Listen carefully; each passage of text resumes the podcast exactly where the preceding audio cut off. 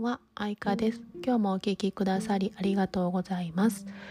今日一日皆さんにとってはどんな日だったでしょうか？私は今日も感謝できたことやありがとうと思えたことがいくつかありましたのでお話ししたいと思います。はい。ではまず一つ目。木の化石を見せてくれてありがとうなんですがえー、私のお仕事は訪問介護でですね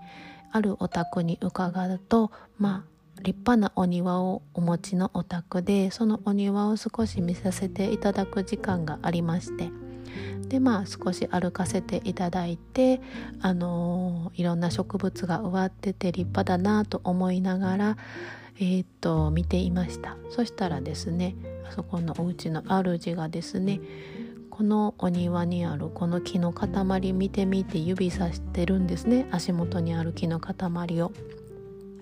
これな木の化石なんやって言うんですね。でまあ見た目は木なんでいやそんなはずないでしょうって思いながら触ってみって言われたので触ったら石やったんですね。本当に木の化石やったんです。すごいものを私は今触っているんだっってことに気がついたのとあとですね、まあ、この木はね何千万年前のものなんだろうって考えたらものすごくこう壮大な イメージがこう湧いてきまして本当に感動したんですね。あ本当いい経験をさせてもらったなと思いました。はい、で2つ目ですがえーと、イライラは芋づる式にやってくるんだなってことに気がつけたことにありがとうです。えーと、これはですね私今日は朝少し気分がねもやっとしていました。で少しイライラとこうしていたのですが、まあ、そのイライラを持ちながらね、あのー、家を出て出勤しました。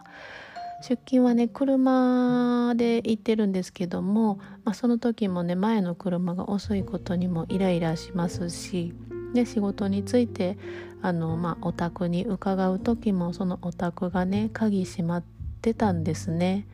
で鍵閉まってることにもイライラしてしまいまして普段ならねこんなちょこちょこした出来事はねそこまでイライラしたりしないんですけども今日はどうしてもこう引っかかってしまっていました。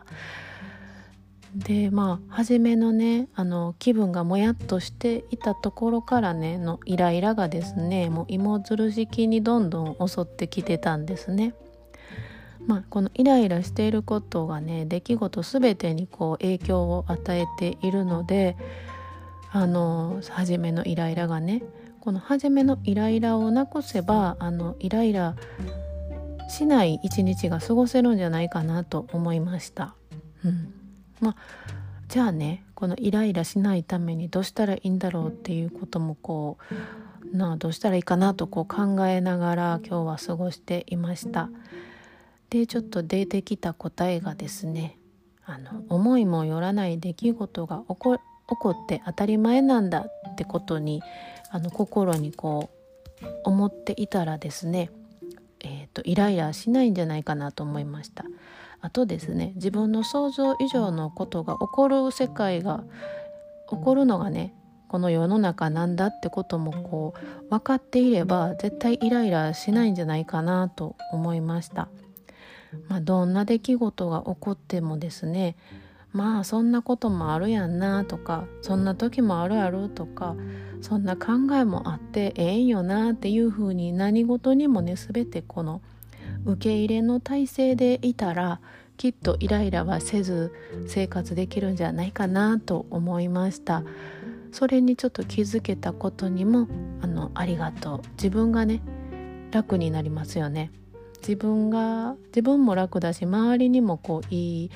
影響に影響でね生活できるんじゃないかなと思います。不快な気分がねなくなっていく